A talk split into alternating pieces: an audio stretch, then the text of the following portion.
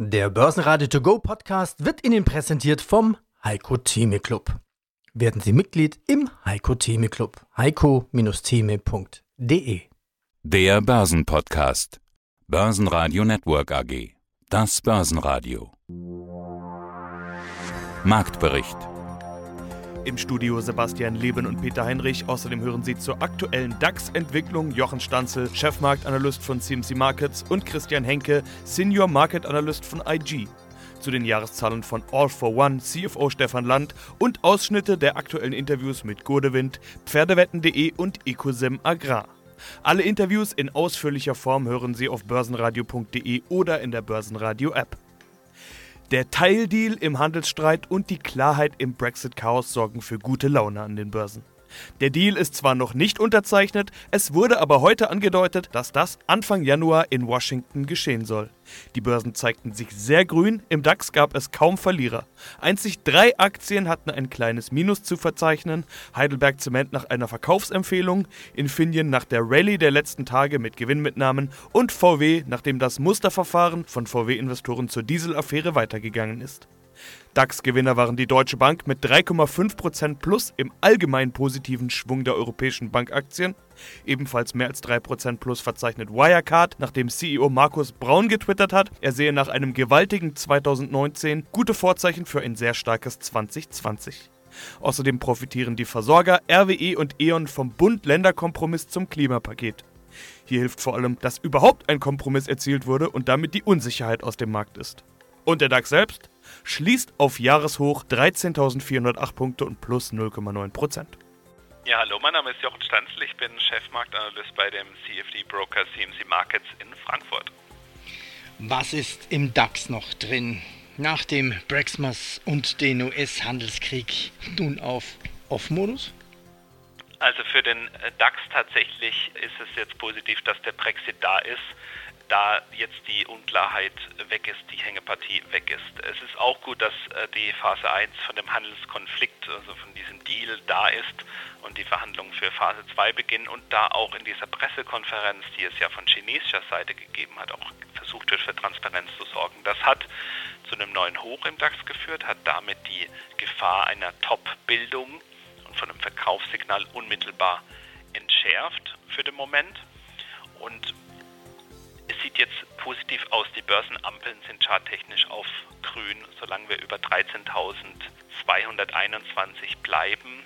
Die nächste Hürde, die es jetzt äh, nach oben zu nehmen gilt, wird die 13.381 sein. Da sind wir ja gerade dran. Ein Ausbruch darüber auf Monatsschlusskursbasis und da müssen wir Ende Dezember dann schauen, würde ein mögliches Signal setzen in Richtung 15.000 Punkte.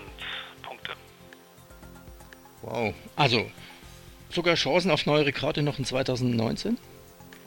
Das ist durchaus möglich, solange wir über der 13221 bleiben. Das ist die Marke, die ich jetzt beobachte. Ähm, die letzte Hürde, die es zu nehmen galt, war die 13.041. Wer mag, kann sich das mal anschauen.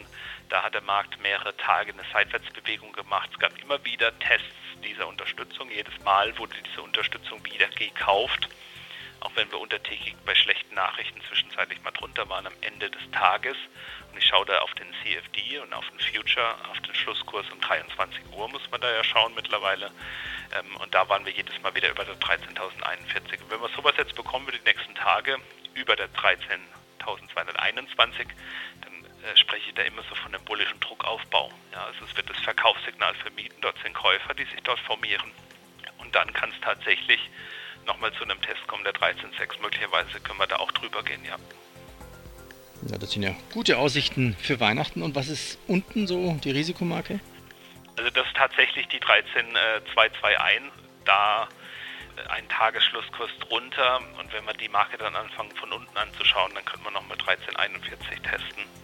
Ähm, auch darunter würden die Ampeln dann auf Rot gehen. Dazwischen, zwischen 1341 und 221 sind sie auf Gelb und alles, was jetzt da drüber stattfindet, ist äh, quasi äh, als grüne Ampelphase zu sehen für den, für, den, für den DAX aus technischer Sicht. Guten Morgen, meine Damen und Herren. Mein Name ist Christian Henke. Ich bin Senior Marktanalyst bei IG Europe in Frankfurt.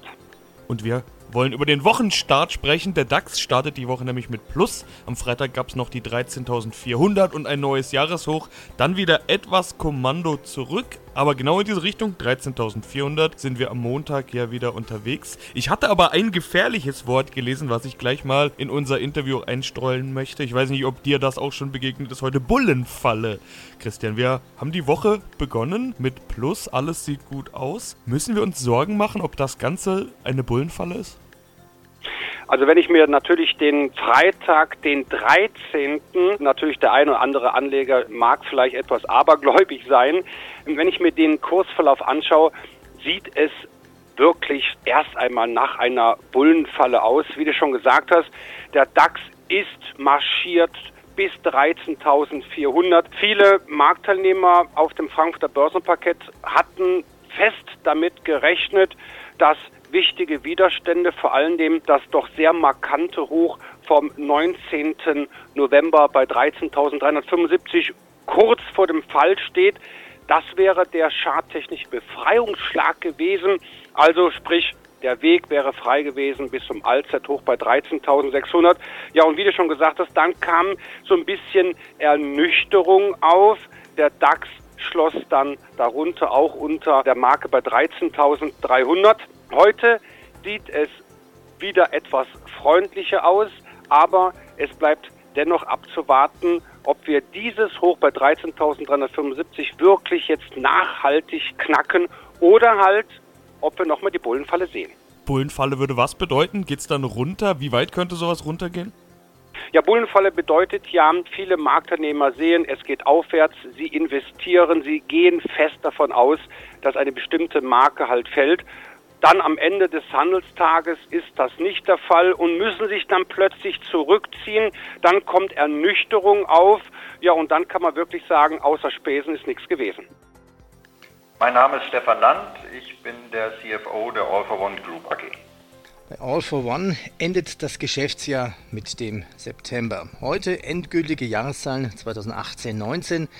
Sonnenschein im Cloud-Geschäft. Sie haben ein Wachstum von 8% auf rund 360 Millionen Euro, ein Wachstum von fast 20% mit der Cloud. Das bedeutet einen Umsatz von nun fast 71 Millionen Euro im Cloud. Wie stark wächst das Cloud-Geschäft? Da haben wir eine Zahl, 20% Wachstum. Ist das leicht für Sie? Ist das immer Projektarbeit? Kommen die Kunden fast automatisch, weil sie sagen, logisch, Cloud ist die Zukunft? Ja, automatisch wäre ein bisschen übertrieben, aber es besteht eine sehr hohe Nachfrage. Die Fachbereiche unserer Kunden beschäftigen sich derzeit sehr stark mit der Digitalisierung. Also ob das jetzt der Personalleiter ist oder der Marketingleiter oder der Vertriebsleiter oder auch die CFOs sind. Man will den nächsten Schritt gehen, man möchte Prozesse digitalisieren, auch agil gestalten, modern gestalten, um wettbewerbsfähig zu bleiben, sodass es schon so ist, dass die Nachfrage sehr stark ist aber es gibt natürlich auch Konkurrenz und Wettbewerb in unserem Umfeld. Man muss schon was dafür tun, damit das auch funktioniert. Mit den 19 Prozent im vergangenen Geschäftsjahr sind wir leicht über unseren internen Planungen gelegen. Es ist sehr gut gelaufen. Das sind ja alles wiederkehrende Erlöse, also Mieterlöse, Subscriptions, sagen wir ja neudeutsch dazu, sodass wir sehr zufrieden sind mit dem, was wir erreicht haben in dem Bereich. Wenn Cloud-Geschäft wächst, wie sehr lässt dann das Geschäft nach klassischen Softwaregeschäften nach? Ja, das, das korreliert nicht unbedingt. Das klassische Softwaregeschäft, aus dem wir kommen, ist ja der Verkauf von ERP-Lizenzen. Also wenn Sie es so nehmen, für die, für die Produktionsplanung und, und für, die, für die Materialwirtschaft. Dieser Bereich ist natürlich tendenziell ein Stück weit gesättigt. Also ein ERP-System haben die meisten Mittelständler, zumindest im deutschsprachigen Raum. Der Weiter- oder der Wiederverkauf von Lizenzen hängt sehr stark auch von dem Wachstum der Unternehmen mit ihnen zusammen. Neue Themen wie die Digitalisierung neuer Geschäftsbereiche der Kunden ist einfach nur noch mit, mit Cloud möglich. Das heißt, es gibt gar keine On-Premise, sagen wir dazu, also gar keine Softwarelizenzen mehr, die Sie für ein Bewerberportal kaufen können, sodass Sie automatisch in den Cloud-Service müssen. So sehen Sie auch schon, dass sich die Welt automatisch in einen hybrides Modell entwickelt, also von Dingen, die die Unternehmen on-premise, also bei sich in dem Unternehmen betreiben und Dingen, die sie aus der Cloud beziehen. Aki Ermak, hallo, Co-Founder der Digital Leaders Fund. Wir suchen uns für unsere Gespräche ja immer spezielle Stories raus, haben unter anderem über den geplatzten WeWork-Börsengang gesprochen, hatten dieses Jahr beim Stichwort IPOs unter anderem auch Uber und Lyft. Disney war oft im Gespräch, auch wegen der Streaming-Offensive. Apple und Microsoft wieder mit dem Kopf an Kopf rennen als wertvollste Aktie der Welt. Das jetzt nur mal so ein paar Punkte, die mir eingefallen sind, als ich ja. nachgedacht habe, was war eigentlich 2019 so mit dabei? Was waren für Sie die Stories des Jahres? Ja, ich denke auch, wenn man bedenkt, Apple, ich meine, ich glaube im Jahresanfang starteten wir bei Apple mit 130, mittlerweile ist das Ding bei 270. Glaube ich sensationell, wie das Unternehmen dieses Jahr gelaufen ist. Wenn man sich mal die Marktkapitalisierung anschaut, ist das schon unfassbar, was da an Wert geschaffen worden ist an der Börse innerhalb von eigentlich wenigen Monaten.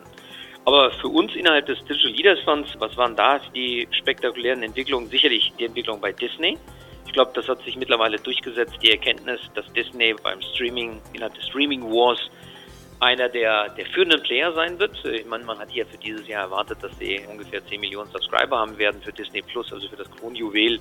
Letztendlich haben die das hier innerhalb eines Tages erreicht. Ich gehe mal, ich, also ich wage mal die Prognose, dass sie bis Jahresende mehr als 30 Millionen Abonnenten haben werden und wir reden nur von USA und Kanada und Niederlanden. Und wenn man bedenkt, dass Netflix in den USA insgesamt 16 Millionen hat, ist das schon phänomenal gut. Was sicherlich auch innerhalb des Digital Leaders Fund erwähnenswert ist, ist die Entwicklung eigentlich von The Trade Desk, eine Aktie, bei der muss man sagen, hat sich ausgezahlt, dass wir da unserer Strategie einfach treu geblieben sind. Die Aktie ist zunächst mal hoch auf 270, 280, ist dann ordentlich gefallen auf 190. Wir haben die Aktie dann nochmal nachgekauft. Jetzt ist die Aktie wieder über 200, 250. Ähnlich vielleicht bei Nutanix, also auch sicherlich was eine gute Sache, dass wir da unserer Linie treu geblieben sind. Äh, die Aktie ist ja kollabiert auf 120. Auch da haben wir beherzt zugegriffen. Die Aktie hat sich dann deutlich besser entwickelt und ist jetzt bei ja, 33, 34 Euro. Also was man einfach festhalten muss aus Perspektive des Digital Leaders Fund, es ist immer sinnvoll, eine klare Strategie zu haben, eine klare Meinung zu haben, High Convictions bei den Einzelwerten und wenn da mal bei den Unternehmen sich etwas tut, das heißt, nach oben vielleicht ein bisschen Übertreibung stattfindet oder nach unten, dass man dann auch mit einer beherzten Allokation die Strategie dann umsetzt. Mein Name ist Gunnar Janssen. Ich bin verantwortlich bei der Godewind Immobilien AG für den Bereich Capital Markets, Investor Relation und Public Relation.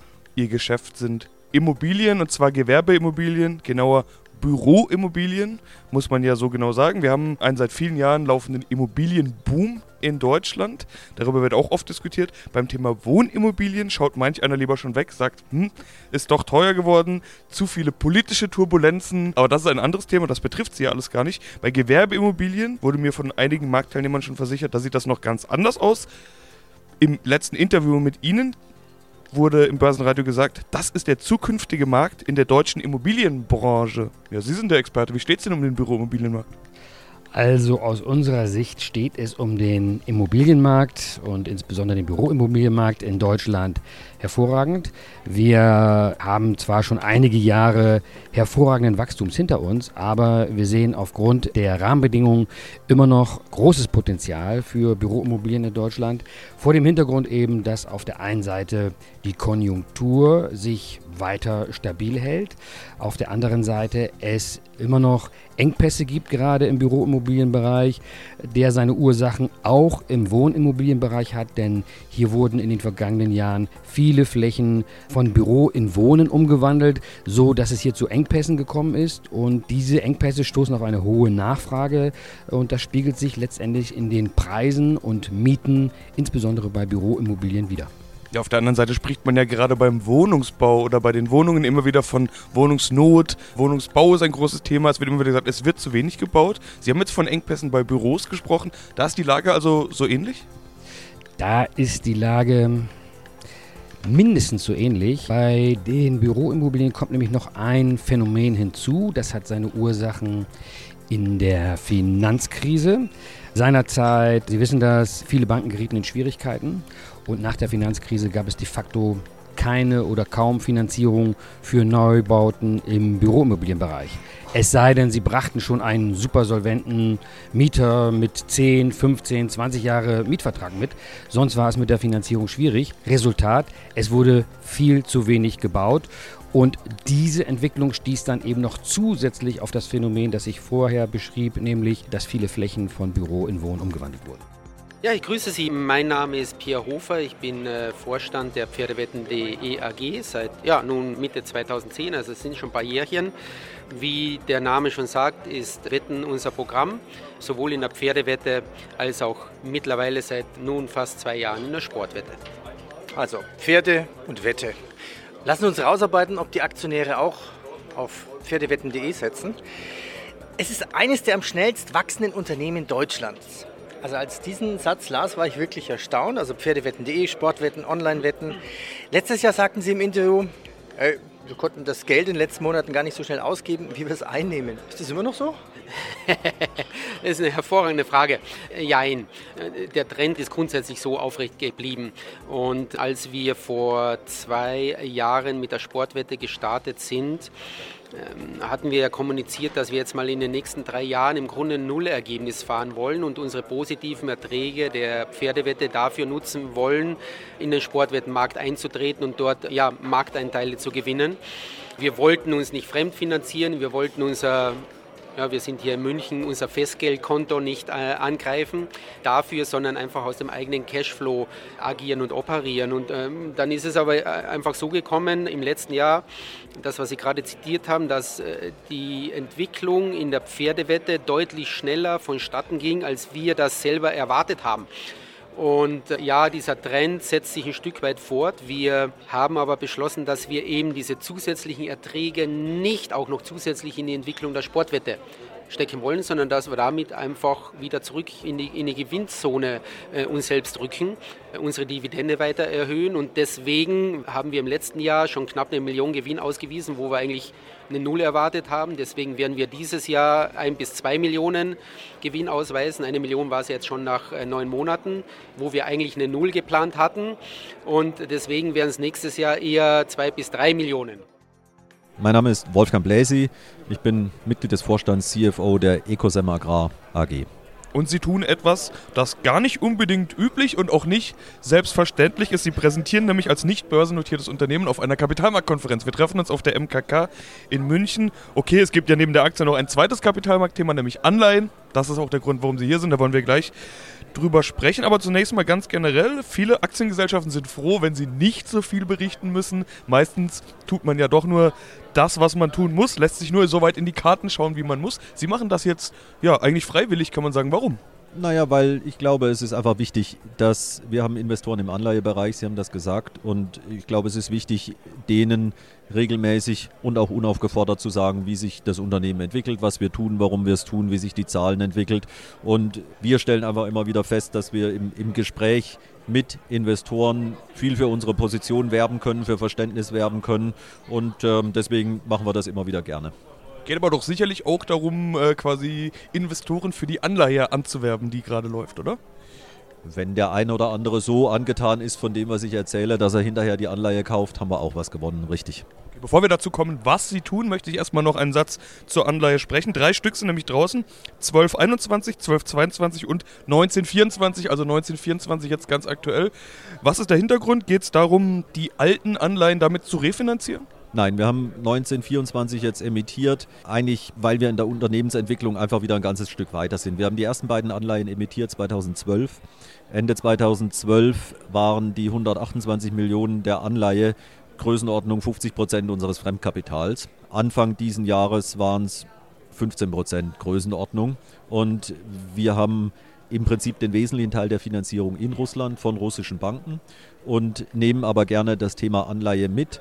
Einerseits, weil wir das Interesse auch auf dem deutschen Markt sehen oder auf dem europäischen Markt sehen. Andererseits auch, weil das weiß jeder, der mal ein Haus gebaut hat. Es ist immer gut, wenn man mehrere Banken hat oder mehrere Finanzierungsoptionen hat. Und allein die Tatsache, dass wir auch in Westeuropa uns refinanzieren können, ist immer ein gutes Gesprächsargument mit russischen Banken. Börsenradio Network AG Marktbericht der Börsenradio To Go Podcast wurde Ihnen präsentiert vom Heiko Theme Club. Werden Sie Mitglied im Heiko Theme Club. heiko-theme.de